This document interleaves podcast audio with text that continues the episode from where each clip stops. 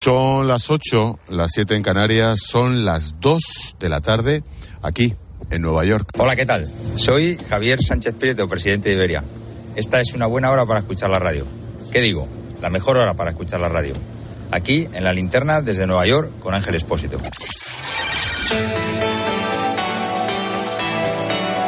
Con Expósito, la última hora en la linterna.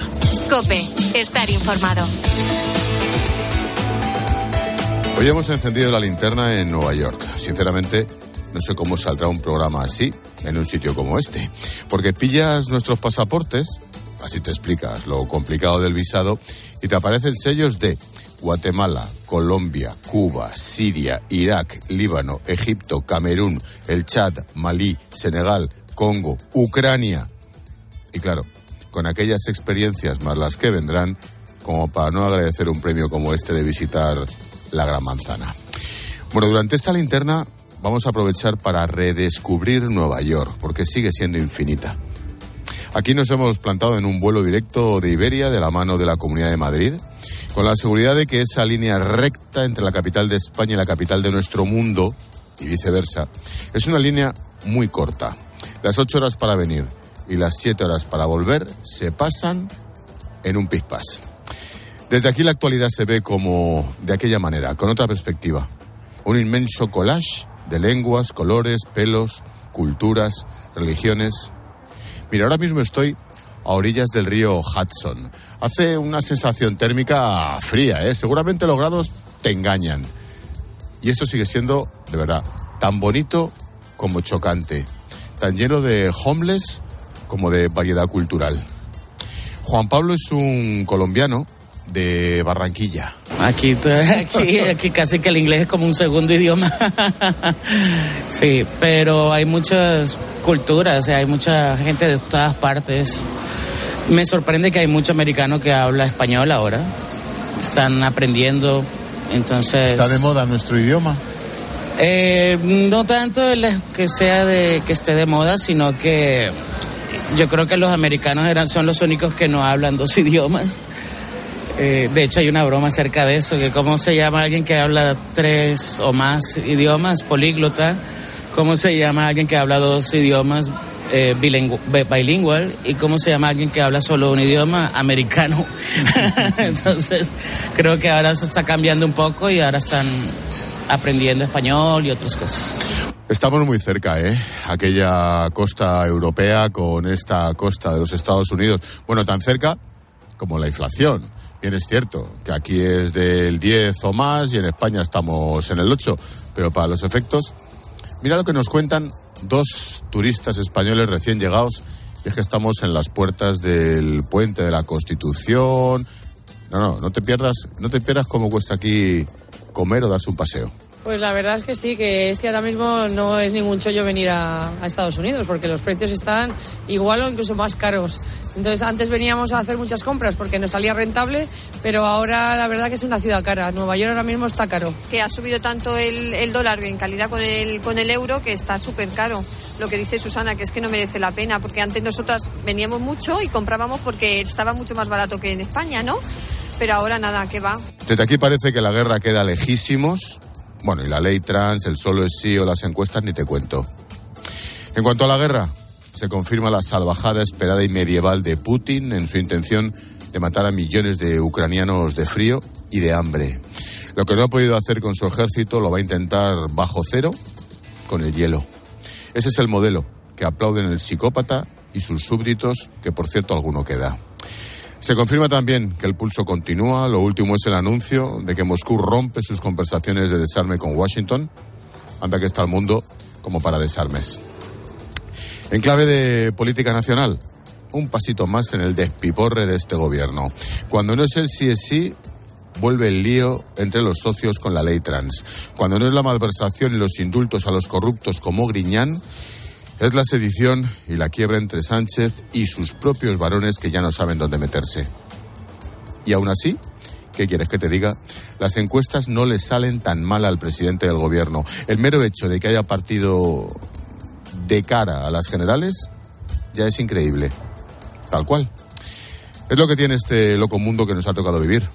Aquí en Nueva York, con Biden y sus 80 años, Trump, que promete, amenaza con volver al lío, Putin haciendo lo que hacen las bestias, los chinos que increíblemente se rebelan contra su propia bota de la dictadura, y Europa buscándose a sí misma, mientras nosotros, con la ley trans, premiando la malversación de los corruptos y su sanchidad, esta mañana, homenaje a Almudena Grandes, otra vez sacando a Franco a pasear.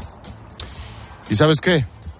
Viendo a mi izquierda la infinita fila de rascacielos nuevos en el oeste de Manhattan, mirando hacia el sur y echando de menos las torres gemelas. Joder, qué perspectiva.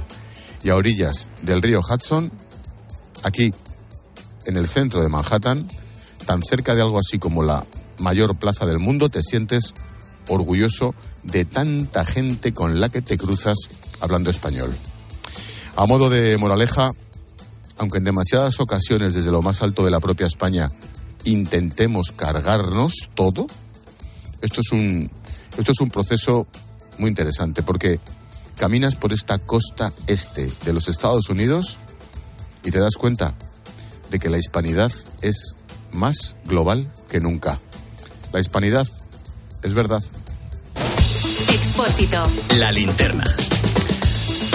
Repasamos con Necane Fernández las noticias de este lunes 28 de noviembre. ¿Qué tal, Nec? Buenas tardes. ¿Qué tal, Ángel? Muy buenas tardes. La audiencia de Navarra no rebajará las penas mínimas con la ley del solo sí es sí.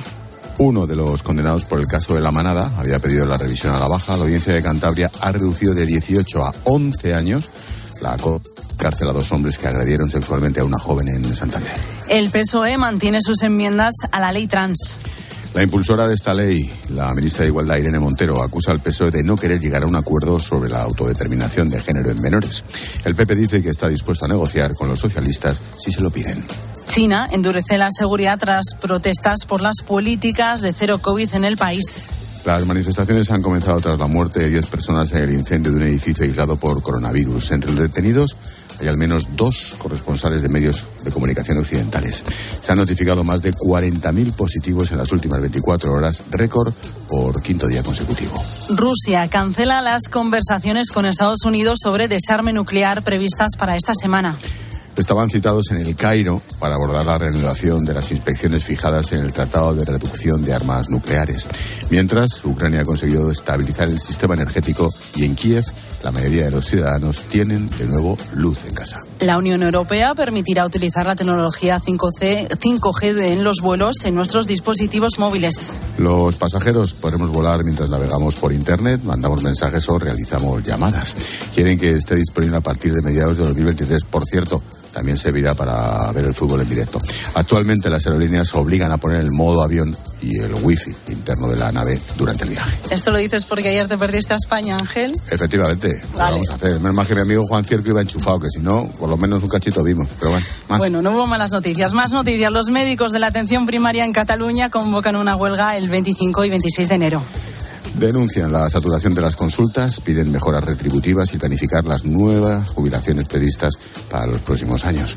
En Canarias, los médicos temporales también han convocado una huelga indefinida a partir del 2 de diciembre. Herida grave una mujer después de que su pareja la intentase quemar en Artesa de Segre, en Lleida. El hombre ha sido arrestado y la víctima tiene quemaduras en gran parte del cuerpo. En Lugo, una mujer ha muerto acuchillada y se investiga como un caso de violencia machista. En Madrid se ha localizado el cadáver de una chica de 20 años con golpes en la cabeza. Su pareja se ha quitado la vida.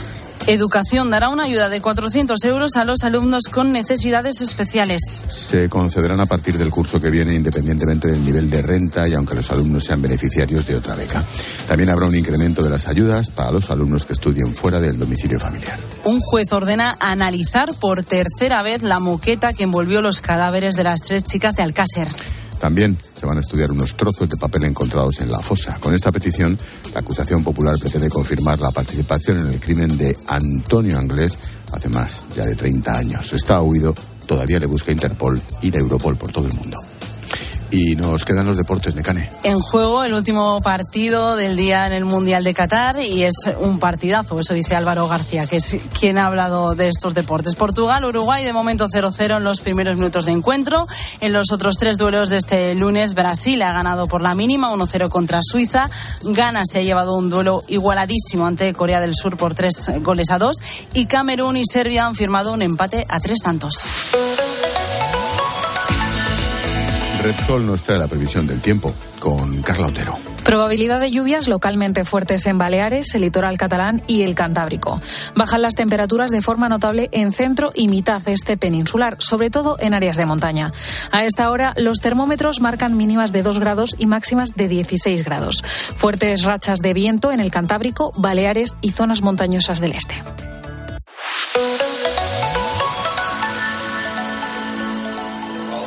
¿Es posible reducir emisiones cuando viajamos? ¿Y si viajo en avión o en barco, es posible también? En Repsol estamos desarrollando soluciones como el hidrógeno renovable, una fuente energética que ofrece diferentes usos, como la producción de combustibles sintéticos que ayudarán a reducir las emisiones de los transportes aéreo y marítimo. Descubre este y otros proyectos en Repsol.com. Repsol, inventemos el futuro. Hoy ponemos el foco en el mapa mundi. Escuchas la linterna. Con Expósito. Cope, estar informado. Como todos los lunes a estas horas, abrimos un atlas y miramos cómo está el mundo.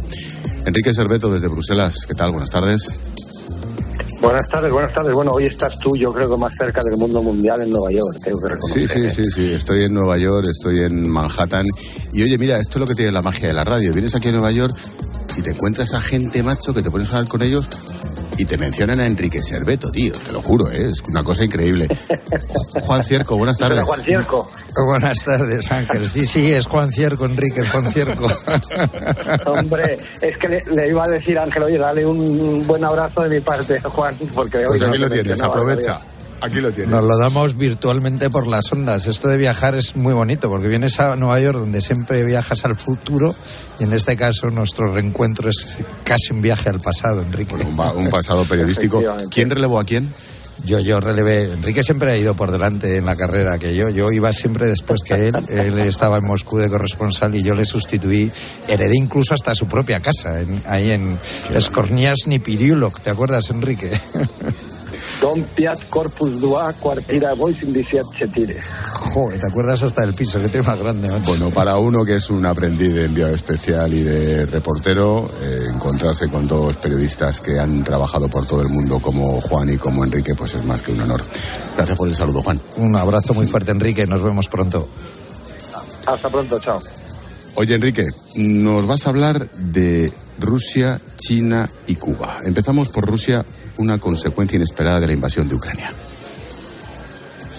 Bueno, pues hombre, como siempre, en las dictaduras como la rusa es difícil eh, saber hasta dónde están los datos correctos, pero una de las cosas que el Ministerio de Interior de Rusia ha reconocido es que el número de actos violentos cometidos con armas de fuego en Rusia ha aumentado un 30% en los últimos meses. ¿Por qué?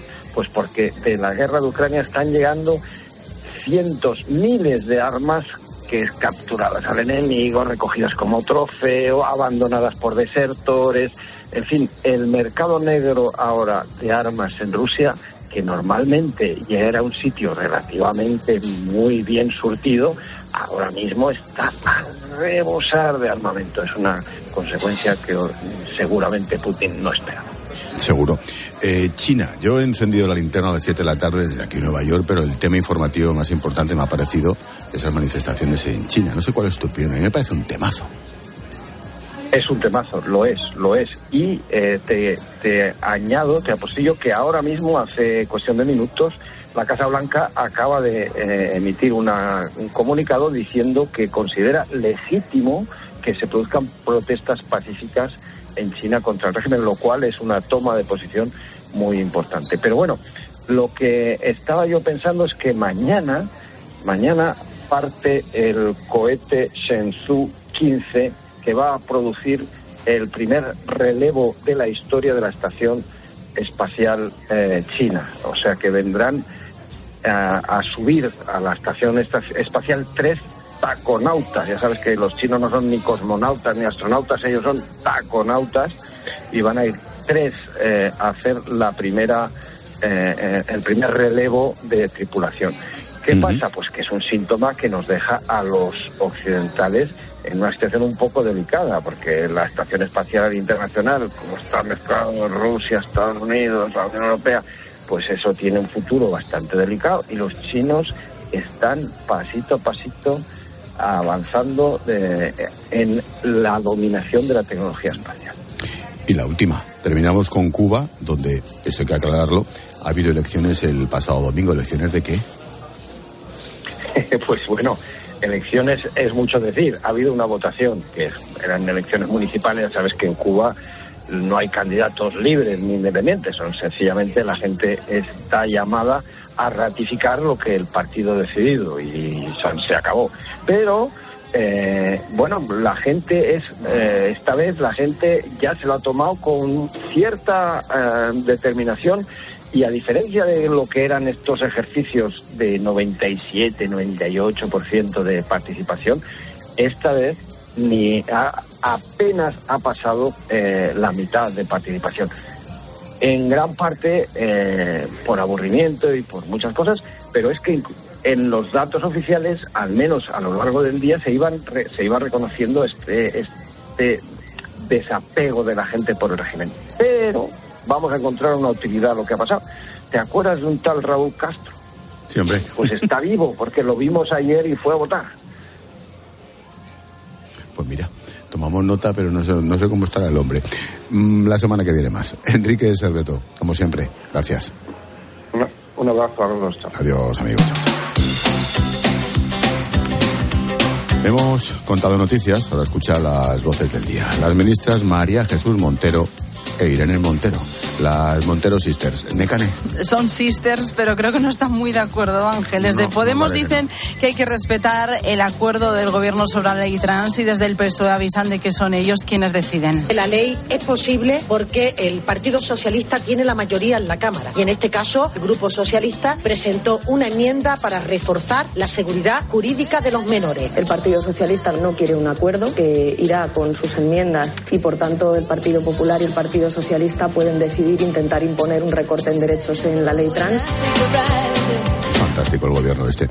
El presidente Pedro Sánchez se cuelga y de qué manera una nueva medalla. En esta ocasión ha sido por la sumación de Franco. Una de las cosas por las que pasaré a, a la historia es por haber exhumado al dictador. Lo que me motivó a tomar esa decisión no fue tanto eso, que también, sino también reivindicar un pasado luminoso que quedó oscurecido del republicanismo que, por desgracia, fue segado por el golpe de Estado y por la dictadura franquista.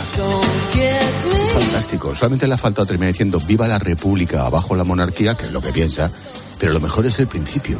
Cuando dice el tío, una de las cosas por las que pasea la historia, un poco más y se da un beso. O sea, es que es increíble. Una de las cosas. Madre mía. Sigue tú, que no puedo más. Me cae.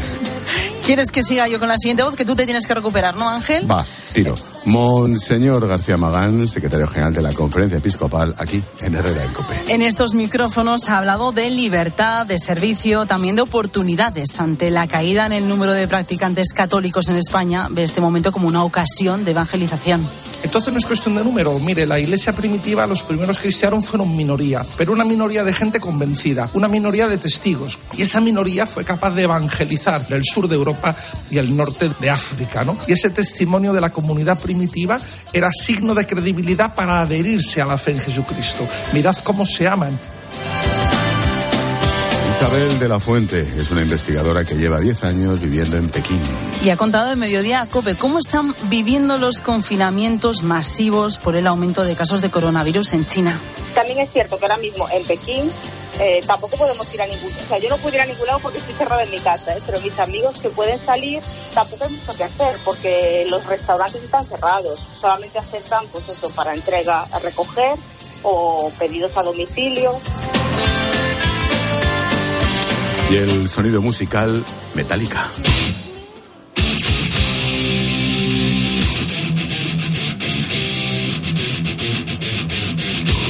Sigo, sigo, sigo pensando en Ecane cuando dice Sánchez, una de las cosas por las que pasará la historia es que va a haber varias. O sea, lo mejor es que dice, por lo de Franco, no, no, una de ellas. Es que va a haber más cosas por las que va a pasar la historia. O sea, el Cid, Don Pelayo, Alfonso X el Sabio, Pedro Sánchez. Venga, sí. No te disgustes, yo te cuento cosas sobre Metallica. Buenas noticias, aunque todavía queda mucho tiempo eh, para que esto suceda. Actuarán en julio de 2024 en Madrid. Va a ser su única parada en España dentro de su nueva gira, pero ya han dado fechas. Darán dos conciertos en el Metropolitano los días 12 y 14 de julio, pero eso, de 2024. Los abonos para los dos días saldrán a la venta este 2 de diciembre y las entradas para acudir a un solo día, un solo concierto, el 20 de enero. Gracias, Nick. Hasta luego.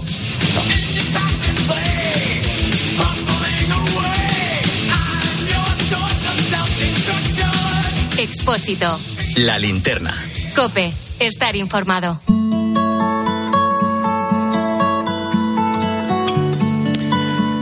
Nuestra protagonista de hoy se llama Nuria, tiene 23 años y es de San Sebastián del Puerto, un pueblecito de Jaén. Ella, aparte de trabajar como limpiadora, estudia trabajo social. Nuria convive con dos enfermedades que le han acompañado toda su vida desde niña, la epilepsia y la diabetes tipo 1. Su situación se ha agravado más desde que tuvo a su hijo Hugo, que ahora tiene dos añitos. Me dan mitad del, del cuerpo, la parte izquierda, y a mí me dan ahí como pequeñas convulsiones. Yo si estoy de pie me caigo, me tienen que sujetar porque si no me caigo. Entonces, pues claro, mi miedo es que ya me ha pasado y me ha dado tiempo a sentarme, pues estar con Hugo en brazos y que me dé, ¿sabes? O por la escalera, es el mayor miedo. A Nuria no le avisan los ataques epilépticos, es imposible estar preparada, pero hay algo que podría ayudarla, mejorar mucho su vida. La solución es lo que se conoce como perro de atención médica. Llevo un tiempo tratando de recaudar fondos para conseguir un perro. Desde que he tenido a Hugo, yo nunca perdía conocimiento con los ataques, pero desde que tuve a mi hijo, cuatro veces me ha pasado así ataques más gordos y sí que lo he perdido. Por eso, eh, lo del perro, el azúcar igual. Yo tengo mi sensor, pero estoy intentando solicitar que me pongan la bomba de insulina también. Tener el perro y que me avise antes de todas esas cosas hace que ni se me baje el azúcar y con los ataques pueda avisar a algún familiar Para que te hagas una idea, estos perros son capaces de avisar con un margen de 20 minutos para que el dueño actúe. Lo hacen a través del olfato. Estos perros son capaces de detectar una subida o bajada de azúcar, pueden dar aviso a su dueño antes de que sufra un ataque. Desde que Nuria abrió el crowdfunding la semana pasada lleva casi 2.500 euros recaudados. Sus seres más cercanos, quienes les están echando la mano aún no se lo creen. Faustina es su madre. Aparte de, de la página esta del enlace que ella puso, le está dando muchísima gente en mano muchísimo dinero, porque hay gente pues bueno que no saben hacerlo, bueno que nos lo dan a nosotros. Estoy hablando que es que hace una semana que empezó todo esto. Estamos vendiendo también papeletas, que yo creo que también nos van a faltar, porque la gente pues está volcando todo el pueblo, bueno y fuera que se están yendo muchas también. Los perros son muy caros, cuestan hasta unos 6.000 euros y con su sueldo actual pues no se lo puede permitir, claro. Por eso contactó con una fundación que ofrece estos animales, es de las pocas que hay en España, la Fundación Canem. Allí le propusieron crear una cuenta para recaudar fondos y es que no todo el mundo se lo, se lo puede permitir. Gracias a Dios estoy teniendo suerte, pero claro, hay que pensar que habrá muchas personas que no se atrevan a hacerlo o que lo hagan y no tengan buena respuesta o directamente no tengan los medios para poder decir voy a comprarlo. Entonces creo que muchas familias a lo mejor lo han perdido por que no esté subvencionado. Lo veo muy mal, te dan a entender como que es un capricho, cuando en realidad es una necesidad. Desde que se solicita puede tardar seis meses. ¿Por qué cuesta tanto? Bueno, en esta fundación antes funcionaban con donaciones, pero desde la pandemia estas contribuciones se esfumaron. Por eso tuvieron que ponerle un precio al adiestramiento y distribución de los perros. Claro, son perros que una vez que llegan a su dueño están preparados para ayudar. Por eso, a veces ni siquiera compensa a la fundación.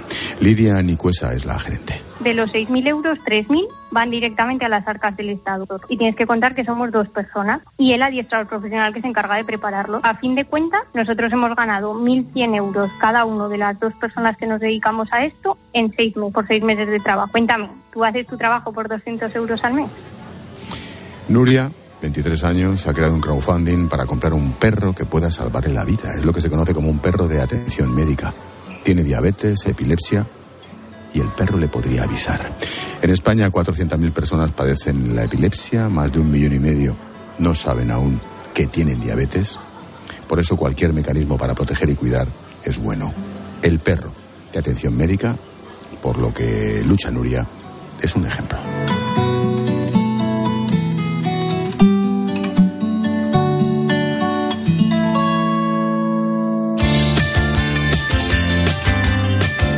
Rápido paseito por las redes, fuerte despliegue de seguridad en Pekín y en Shanghái, manifestaciones en China, Silvia. Sí, Susana nos dice que son medidas muy fuertes, que entiende que económicamente eso ha tenido que ser devastador y David, después de tres años en esta situación, el cansancio debe ser extremo y en este contexto es más fácil que la gente se lance a la calle.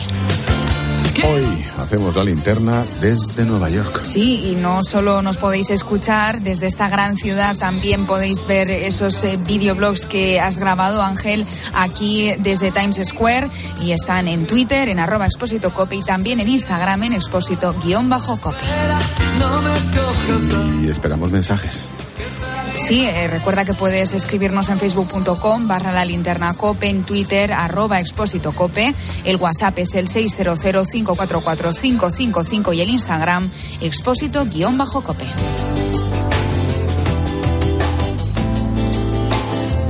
Hola, Paloma. Ángel, ¿cómo estáis? Oye, aquí hemos venido en un avión estupendo, por Me lo supuesto, imagino. De, de Iberia. Está claro. Pues desde hace hora y media llevan los micrófonos de la linterna abiertos allí desde Nueva York, siempre con Iberia, porque la compañía se traslada a la nueva terminal 8 del aeropuerto John Fitzgerald Kennedy, junto con sus socios de One World, renovada y ampliada, con nuevas puertas de embarque, nuevas posiciones de aparcamiento para aviones de gran capacidad, más comodidades y servicios premium en la Gran Manzana. Con Iberia, sube a bordo. Estás escuchando la linterna de Cope. Y recuerda que si entras en cope.es, también puedes llevar en tu móvil las mejores historias y el mejor análisis con Ángel Expósito. Ahora más que nunca necesitas respuestas. Y en Cope, las preguntas las hace Carlos Herrera con los protagonistas de la actualidad. Una de las consecuencias de las negociaciones de Pedro Sánchez para sacar los presupuestos adelante es retirar la Guardia Civil de Navarra. El portavoz de la Asociación Profesional Justicia de la Guardia Civil es Agustín Leal. días, Esto ya se lo dejó caer la presidenta Navarra, María Chivite, hace una semana. Sí, efectivamente. Bueno, esto es una decisión política del presidente del gobierno, única y exclusivamente. Que ha- De lunes a viernes, desde las 6 de la mañana, todo pasa en Herrera en Cope. Era un 22 de diciembre de 1939 cuando un niño de San Ildefonso cantaba el gordo. Al mismo tiempo, un vecino de Jaén se enteraba de que era uno de los ganadores. Tan agradecido se sintió aquel jienense que le pagó al niño sus estudios hasta licenciarse, con una única condición, que nunca nadie conociera su identidad. Un sorteo extraordinario lleno de historias extraordinarias. 22 de diciembre, Lotería de Navidad. Loterías te recuerda que juegues con responsabilidad y solo si eres mayor de edad. Escuchas la linterna. Y recuerda, la mejor experiencia y el mejor sonido solo los encuentras en cope.es y en la aplicación móvil. Descárgatela. Como notario sé lo que es importante dejar cuando te vas. La historia de tu primer beso, una receta familiar, una canción especial, pero sobre todo es importante dejar tranquilidad. Entra en la notaría de lo importante.com para compartir tu legado y para informarte sobre Vivo, el seguro de decesos de Preventiva Seguros. Protege tu hogar con la alarma de Movistar Prosegur que en caso de incidente te avisan en menos de 29 segundos y llaman por ti a la policía. Y para emergencias tienes el servicio Vigilante Acuda. Llega el Black Friday con esta super oferta de 4,90 euros al mes durante 6 meses. Sí, 4,90 euros al mes contratándola hasta el 30 de noviembre. Infórmate en tiendas Movistar o en el 900 200 730. Porque la tranquilidad de los tuyos es muy importante, contrata Vivo, el seguro de decesos de preventiva, y llévate una tarjeta regalo de 20 euros para Decathlon, Cepsa o Amazon.es. Infórmate en el 920 30 10. ¿Qué va a pasar con los tipos de interés? ¿Cuánto van a subir los alimentos en Navidad? Eso de lo que todo el mundo habla en la calle y te afecta, solo se lo escuchas a Pilar García de la Granja de lunes a viernes desde las 6 de la mañana en Herrera en Cope con Carlos Herrera. ¿Por qué la reforma laboral reduce la movilidad y la duración de los contratos fijos? Porque impide la rotación de las plantillas. Y también a las nueve y media de la noche en la linterna con Ángel Expósito. Que en caso de prorrogarse las famosas ayudas al combustible será solo para los profesionales. Los profesionales tienen... El mejor análisis para saber cómo afecta a tu bolsillo lo que sucede a tu alrededor lo encuentras con Pilar García de la Granja en Herrera en Cope y en la linterna.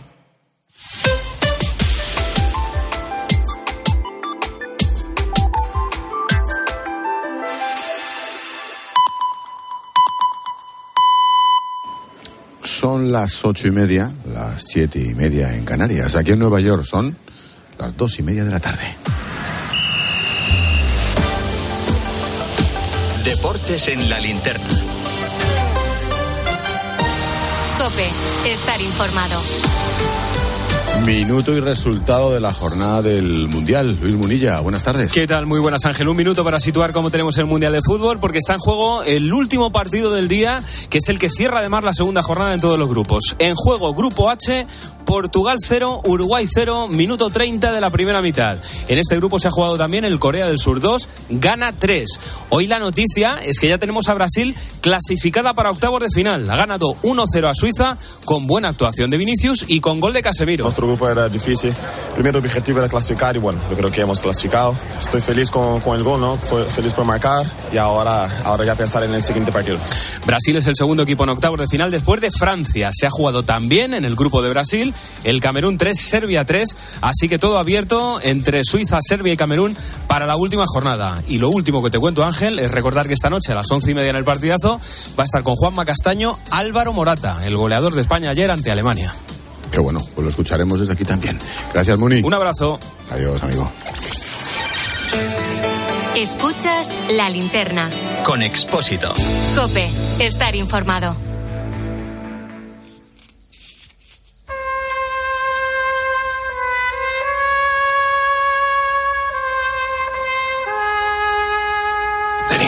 Negocio, te ganabas bien la vida, la policía velaba tu sueño con la ley y no me necesitabas.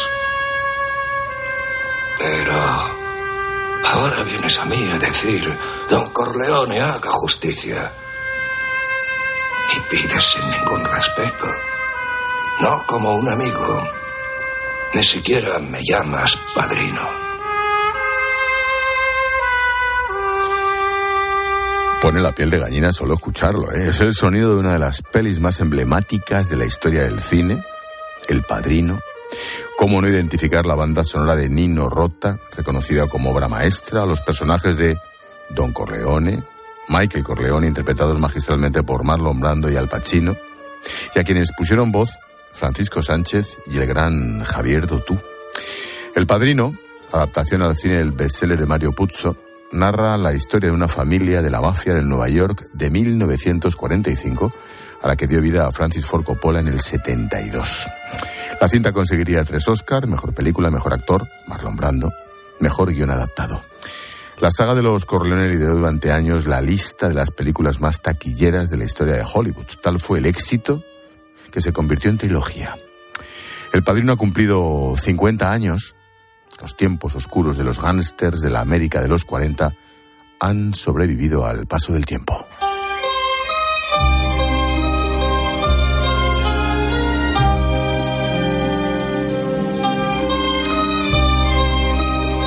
Estos 50 años del padrino nos han permitido recuperar un libro que nos propone visitar las principales localizaciones de Nueva York y sus alrededores de muchas películas, como si hubiéramos estado allí series de culto de la mafia. El libro se titula El Nueva York del Padrino y otras películas de la mafia, lo edita Lumberg, y sus autores son María Adel, crítica de cine, y Pau Yabadó, diseñador gráfico, fotógrafo, tantas cosas. María, eh, desde Cope Barcelona, buenas noches. ¿Qué tal? Buenas noches, Ángel. Oye, el, el Nueva York del Padrino y otras películas de la mafia. ¿Es otra manera de recorrer Nueva York? ¿Me equivoco cuando digo que todos hemos estado allí? por un lado, por un lado todos hemos estado allí y por otro lado es verdad que es una manera de ir a sitios donde no irías, ¿no? A barrios en los que no te adentrarías, espacios que no salen en las guías al uso. Y evidentemente, claro, para cinéfilos yo creo que sí que, que es algo muy interesante de hacer, hacer este tipo de recorridos cinéfilos y especializados, ¿no? Me lo apunto porque en unas semanas voy a poder hacerlo. Ahí lo Ah, dejo. mira. Oye, ¿qué define a la mafia en el cine? ¿Hay algún denominador común? Yo creo que realmente, claro, la mafia, tal y como la describe Coppola, viene, digamos que tiene precedentes, es decir, que allá hay cine de gángsters, ¿no? En los años 30. Y yo creo que una de las principales, eh, digamos, características sería, por ejemplo, los ambientes urbanos, ¿no? La idea de que siempre es en grandes ciudades, Chicago, Nueva York, mm, Los Ángeles, ¿no? A veces, pero sobre todo Chicago, Nueva York. Y bueno, el carisma de personajes que son villanos, que eso es lo curioso, ¿no? Son personajes que son villanos, hacen cosas horribles, pero estamos con ellos. es un Es poco verdad, lo, la contradicción, ¿no? De Sí, este sí, tipo sí. De, de películas y, y, bueno, en cierto modo también la violencia, ¿no? La representación de la violencia. Yo creo que son como las tres patas. Una violencia, por otra parte, salvaje, sin duda. Sí, eso es. Coincidiendo con el aniversario de la película, reeditáis El Nueva York del Padrino y otras películas de la mafia. Cabe recordar, la primera edición es de 2010 aproximadamente. ¿Habéis tenido que actualizar algunos escenarios o vale todo? Que va em, realmente esto es una es una reedición como dices es eh, básicamente cumplimos 10 años eh, cuando lo publicamos fue hace justamente una década y es verdad que aprovechando lo de los 50 años del padrino nos parecía relevante no volver a sacarlo. Eh, el problema es que Nueva York, si has estado ya y aquellos, digamos, oyentes que, que hayan estado lo saben, es una ciudad que cambia a un ritmo endiablado. Por lo tanto, muchísimas localizaciones, no muchas, he dicho muchísimas, no son muchas, algunas localizaciones y algunas emblemáticas que dan pena, digamos, eh, bares, eh, diners, locales, han cerrado. Y ahí sí que es verdad que hemos tenido que hacer como un esfuerzo de actualizar por lo menos los textos. Eso sí. Estamos recordando El Padrino, pero hay que remontarse a la década de los 30 para vivir la primera edad de oro del cine de gángsters, en plena prohibición. Número 3. Gana la banca. No le ha ido muy bien esta noche, ¿eh, señor Klutz? Ni esta noche ni nunca, porque no tiene una rueda honrada. He dejado mucho dinero en el negocio fullero de Black y Gallagher, pero esto se ha acabado. Me alegro mucho. Ya le he visto demasiado. ¿Cuánto has perdido esta noche? 700 dólares. Enemigo público número uno de 1931 con James Cagney y Jen Harlow. Otro gran título, Scarface, Ángeles con caras sucias, también con James Cagney y Humphrey Bogart. No necesito a nadie, estúpidos. Eso, chico. Escoge a tus amigos.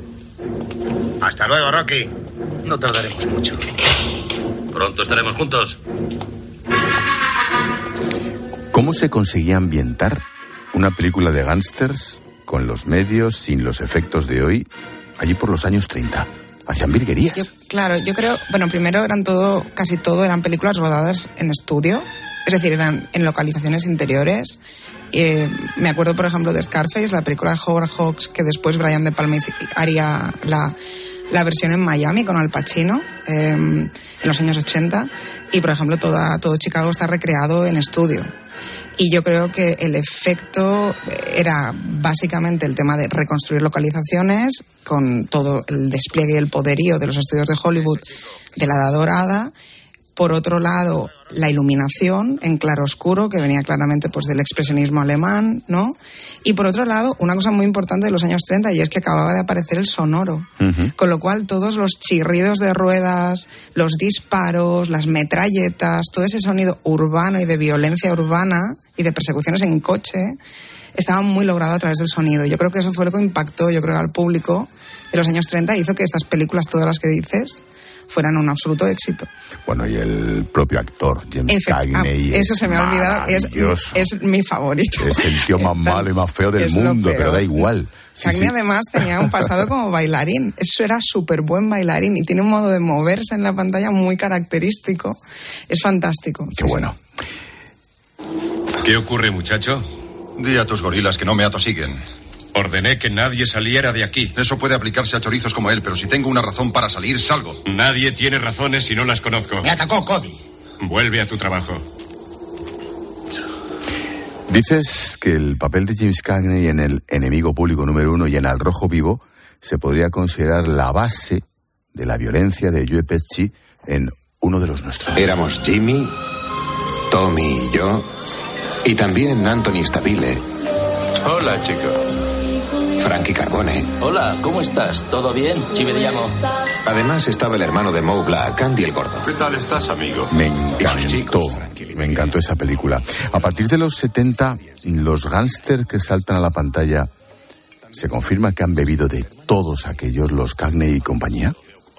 Yo creo que sí. Lo que pasa es que mm, me da la sensación que, que Coppola en El Padrino, yo creo que es que complejiza en cierto modo la figura del gángster. Es decir, la noción esta de la mafia como una especie de empresa tentacular, ¿no? Que tiene un montón de caminos de tentáculos encima de el poder político, el poder económico, el poder judicial. Todo esto yo creo que en el Hollywood de los años 30 no se podía hacer. Y esto, esta idea del, ¿no? del gran relato de la violencia y de la mafia en América, ¿no? que es el padrino, yo creo que eso puede hacerse en el Hollywood del, del New Hollywood, ¿no? de estos jóvenes cineastas pues como Scorsese, Coppola, De Palma, etcétera, que se permiten hacer este tipo de reflexiones de género, pero que también con, digamos, trasfondo político y son, son distintas, es decir, las películas son más complejas que las de gángsters de los años 30, que siempre tienen la misma, el mismo esquema narrativo, el de ascenso del gángster y caída, ¿no? Mm. Eh, Siempre es lo mismo, ¿no? Mm, María, ¿de cuántas mazas hablamos? Estoy pensando en Little Italy, claro, pero ¿cuántas más hay en Nueva York? Es verdad que siempre se habla de la mafia italiana, pero por ejemplo, si mal no recuerdo, eh, la película que has mencionado, El enemigo público número uno, por ejemplo, es mafia irlandesa. Es decir, Cagney nunca hizo, creo, de italoamericano, algo que sí que hizo, por ejemplo, Edward G. Robinson. am, pero, por ejemplo, no- eh, Cagney era un eh, mafioso de la mafia, la mafia irlandesa. Luego, realmente es verdad que, por ejemplo, cuando Brian De Palma hace su propia versión de Scarface, eh, que no lo ponen en Nueva York, sino en Miami, ahí hay mafia de procedencia latina eh, y, también cubana, ¿no? Por ejemplo, en, en Miami. Con lo cual sí que es verdad que, que- que digamos que hay diversas eh, nacionalidades, ¿no? De la mafia en las- representadas en las diversas películas. Cada título mm, de vuestro libro, Nueva York del Padrino y otras películas de la mafia, incluye una ficha con técnica, un índice de localizaciones, una introducción, es casi casi una guía de viajes. Así conocemos que los exteriores de la mansión de los Corleone pertenecen a un par de casas en una calle sin salida de Staten Island. Fredo, eres un extraño. Ya no eres mi amigo, ni mi hermano. No quiero saber nada de ti. María, ¿cuál uno o dos escenarios de Los Padrinos, de cualquiera que tú me digas de las tres, que no debería perderme dentro de 15 días? Pues yo creo, a ver, realmente este que dices de Staten Island, lo de la mansión de los Corleone, es muy importante. Lo que pasa que es verdad que está en Staten Island y tienes que coger el ferry Mm. y luego tienes que cogerte un taxi y es un poco complejo. Lo que pasa es que la casa está igual y de repente miras el jardín y es el jardín de la boda, del inicio del padrino. Entonces, claro, ahí hay como un efecto absolutamente, digamos, evocador que a cualquiera que nos guste mucho el padrino pues nos encanta. Lo que pasa es que sí que es verdad que hay cosas como más eh, asumibles, ¿no? Está, por ejemplo, la Catedral de San Patrick en, en el centro de, de Little Italy, que por ejemplo eso es justo el bautizo del sobrino de, de Al Pacino al final de la primera película, ¿no? O, por ejemplo, el Café Reggio, en pleno West Village, que es donde Robert De Niro eh, se, digamos, tiene una conversación con Fanucci, con el extorsionador que después matará, digamos, que después asesinará, y así empieza, digamos, el personaje de De Niro a crecer, digamos, en la mafia. eh, en El Padrino 2. Con lo cual, bueno, pues el Café Reggio, que además hace un café excelente, o el la Catedral de San Patrick, que también sale en Malas Calles, o sea que es dos en uno, digamos. O sea, Malas Calles y El Padrino eh, pueden ser dos buenas localizaciones. Qué bueno, tomo nota. Eh, vamos con otra película imprescindible, además con un pedazo sello español. French Connection.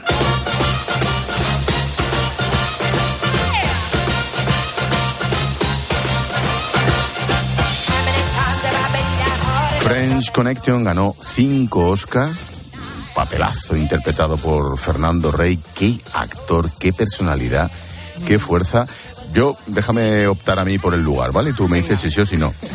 El metro, sin duda. Claro, ¿no? El metro, el metro de. Lo que pasa es que realmente es verdad que hay diferentes metros, ¿eh? Está por un lado el metro este de la famosa persecución. La escena del paraguas en la puerta, maravillosa. Está genial Fernando Rey con ese saludo, o sea, saludo sarcástico, ¿no? Que le hace a Jane Hackman.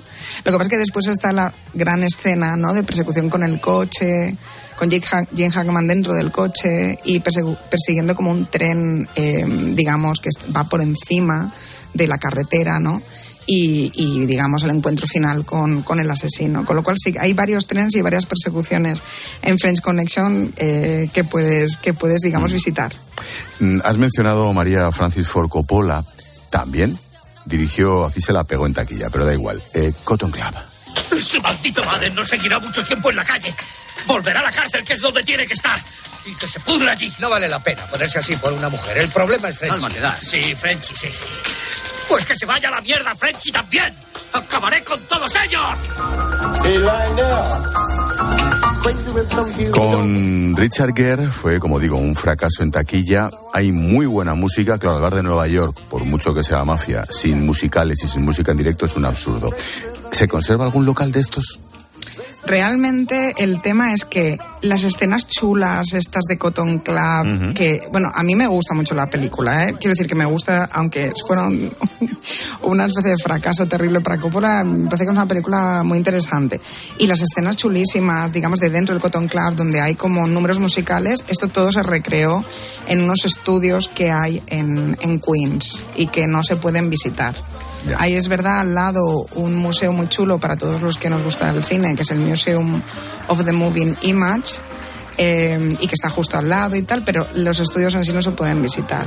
Entonces esto no, pero sí, bueno, hay otras localizaciones como un bar donde supuestamente eh, tienen el sombrero blanco en la barra que llevaba Richard Gere pero la verdad es que esto nos lo dijo el señor del bar, el camarero, y yo, mm, aunque hicimos la foto del bar con el sombrero blanco, no puedo poner la mano en el fuego de que ese sombrero fuera realmente el de Richard Gere. Bueno, pero si cuela. Exactamente, ¿no? Estamos hablando de Nueva York, del padrino, de las pelis de la mafia. Es una guía de viajes divertidísima con María Adel, firma junto a Pau y Abador y edita Lumber. Se reedita este libro de, de cine y de viajes, las dos cosas. El... El siguiente título es Érase una vez América. No he cogido un arma desde hace muchos años. Mis ojos no ven bien, ni siquiera con gafas. No tengo pulso. Y no querría fallar, señor Bailey. Déjate de historias, Noodles. Yo ya soy hombre muerto. Dame la ocasión de pagar la deuda que tengo contigo. El puente de Manhattan es visita obligada, pero en este caso, ¿por qué? Bueno, esto es obligado realmente porque eh, es, además, no solo una de las escenas más maravillosas de la película, sino es el póster de la peli. Quiero decir que es que es muy, muy icónico. Eh, y realmente hay como una vista desde una calle concreta, desde Water Street, en, en Hoboken, en Brooklyn, que casi puedes rehacer el póster de la peli, ¿no? Con los chiquillos cruzando a través de la calle con el puente de fondo. A mí es una de las películas, es una de mis películas favoritas de, mafia de toda, de toda la historia del cine y creo que es una película como muy emocionante, ¿no? Y muy nostálgica, muy melancólica. Me gusta muchísimo. Fíjate, al final está hablando de mafia sacamos ese puntito sensible. Será por la música. Será eso. En los 70, un agente del FBI se infiltra en la familia Bonanno bajo el nombre de Donny Brasco. El papel, Johnny Depp. Cuando te presente, diré, es un amigo mío. Eso significa que eres de los nuestros. Pero si yo dijera, es un amigo nuestro, significaría que eres de la familia, ¿capichi? Cuando Letty introdujo a Donny en su mundo. ¿Quién es? Donny, un amigo María, ¿todas las localizaciones de Donny Brasco son reales? Eh, la verdad es que eh, es una película que sí que tiene un gran número de localizaciones reales. El único tema realmente es que a veces cuando lo ves en pantalla eh, tiene un aspecto muchísimo más carismático de lo que luego es el sitio en sí, ¿no? Es por ejemplo el caso de el bar de Mulberry Street o Mulberry Street Bar, que también salía, por ejemplo, en Los Soprano, que parece como una especie de antro de mala muerte, pero como muy auténtico, pero luego cuando llegas realmente solo es un antro de mala muerte, ¿no? Es decir, es estas cosas que eh, ni siquiera sabes si tomarte algo allí, ¿no?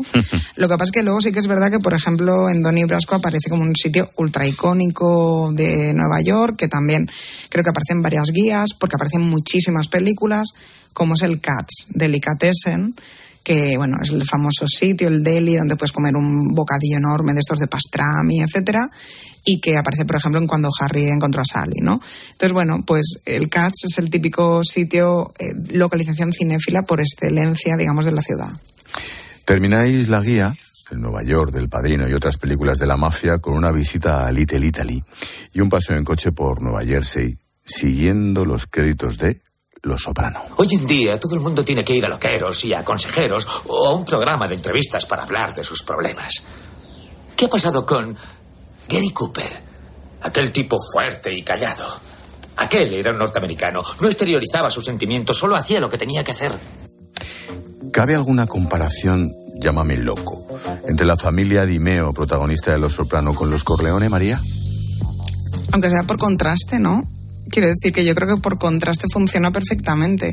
Y yo, de, cre- de hecho yo creo que el, el creador de, de, de Los Soprano, yo creo que continuamente estaba generando ese contraste. De hecho, los, eh, digamos, eh, lo- los, protagonistas de Los Soprano eran como unos mafiosos de corte como proletario en Chandal, en New Jersey, que se veían reflejados, digamos, en sus hermanos mayores, vestidos con traje de chaqueta y elegantes, de Manhattan o de Nueva York, ¿no?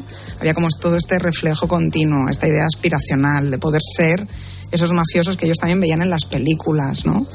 Porque Los Soprano lo que tienen muy interesante, además de que, bueno, es una serie absolutamente canónica y fundacional, ¿no? Es la idea esta constante de cómo los protagonistas están continuamente reflejándose en el aspecto que los mafiosos, en el aspecto carismático que los mafiosos han tenido en la pantalla, en, en las películas. O sea, son grandes consumidores de la propia imagen de los propios mafiosos en el cine.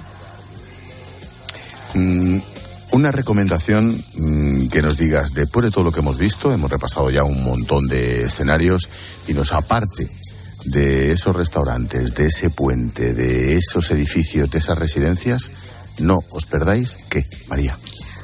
Yo, ahora que estamos hablando de, de Los Soprano, eh, ya sé que es como un poco específico, porque tienes que ser muy fan de Los Soprano y tienes que ir a New Jersey y por lo tanto pues cuesta.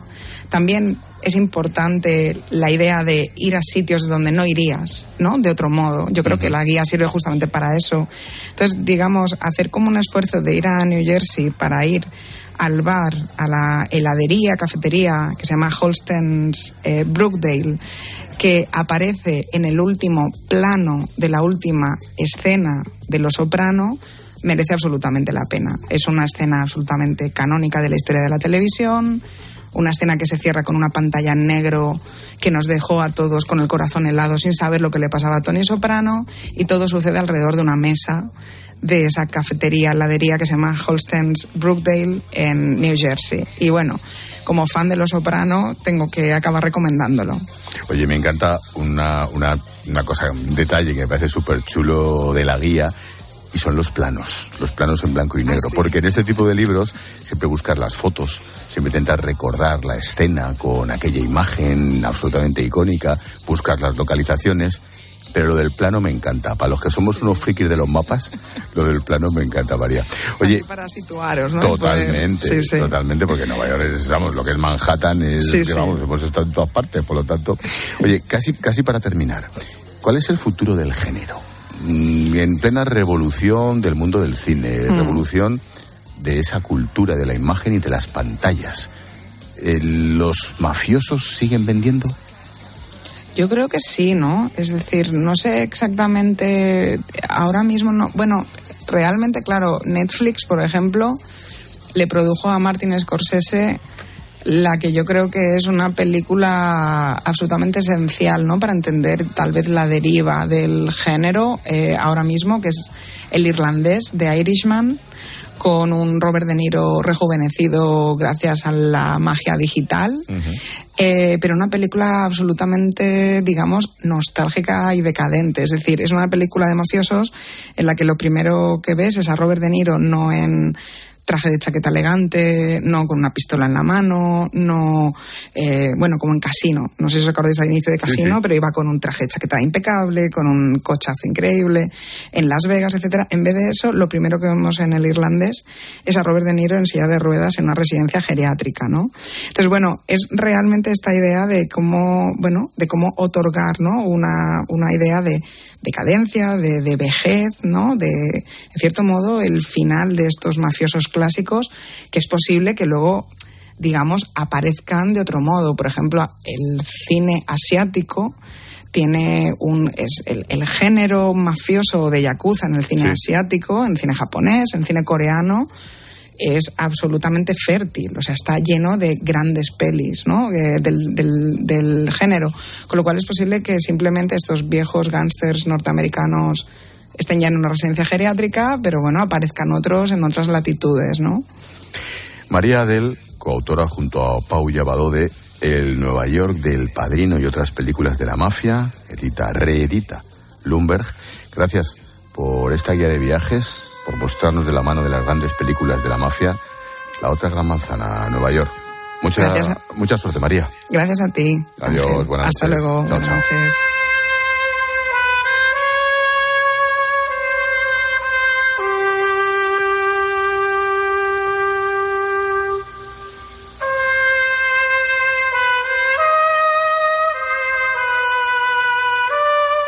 Expósito. La linterna.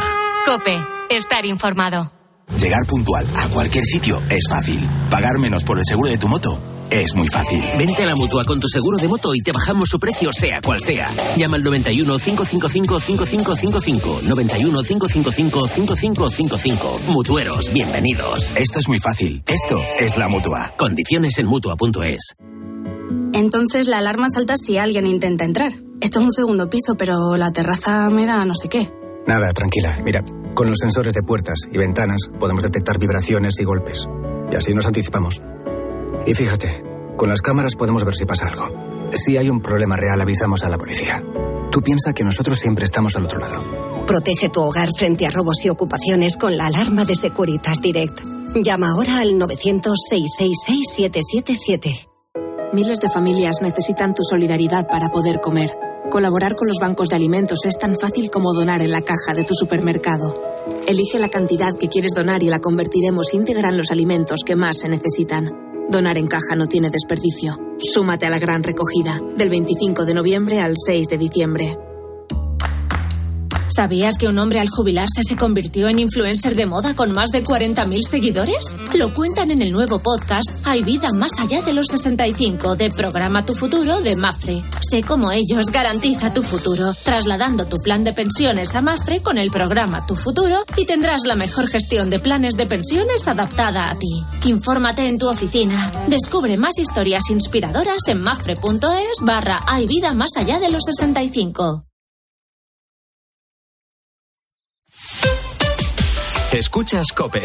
Y recuerda, la mejor experiencia y el mejor sonido solo los encuentras en cope.es y en la aplicación móvil. Descárgatela. Mi madre dice que se va al Tíbet a limpiarse los chakras. Y yo que le compré aquel cuenco tibetano porque no sabía qué regalarle. Cuando te da por algo, te da muy fuerte. Como cuando descubres que tienes el SEAT Arona con mantenimiento, seguro y asistencia en carretera por 7 euros al día con MyRenting. Entrada de 5.859 euros. Consulta condiciones en SEAT.es. El Mundial de Qatar se juega también en 13. Carlos Ganga y los analistas de El Partidazo de Cope nos traen cada noche la última hora de la jornada mundialista. El Partidazo de Cope, especial Mundial 2022. De lunes a jueves, después de El Cascabel, en 13. De comercial de gasolina a ser un famoso cocinero con 65. ¿Cuál es la receta? Hay que exprimir la vida. ¿Tú también quieres hacer cosas increíbles en tu jubilación? Mafre presenta el programa Tu Futuro. La gestión de planes de pensiones que se adapta a ti ahora hasta con un 4% de bonificación por traslado. Consulta condiciones en tu oficina Mafre o en mafre.es. Para encontrar respuestas a todo lo que está pasando, antes es necesario hacerse buenas preguntas. ¿Qué parte de tu sueldo dedicas a pagar la hipoteca? ¿Cuánto se te ha encarecido mensualmente? Nosotros, por suerte, no destinamos más de un 7% a la hipoteca. Pero es que también en las urgencias de adultos la atención ha crecido un 25%, sobre todo por la gripe. Se trata de un pico normal de gripe, lo único raro es que ahora... De lunes a viernes, de 1 a 4 de la tarde, las preguntas las hace Pilar García Muñiz en Mediodía Cope.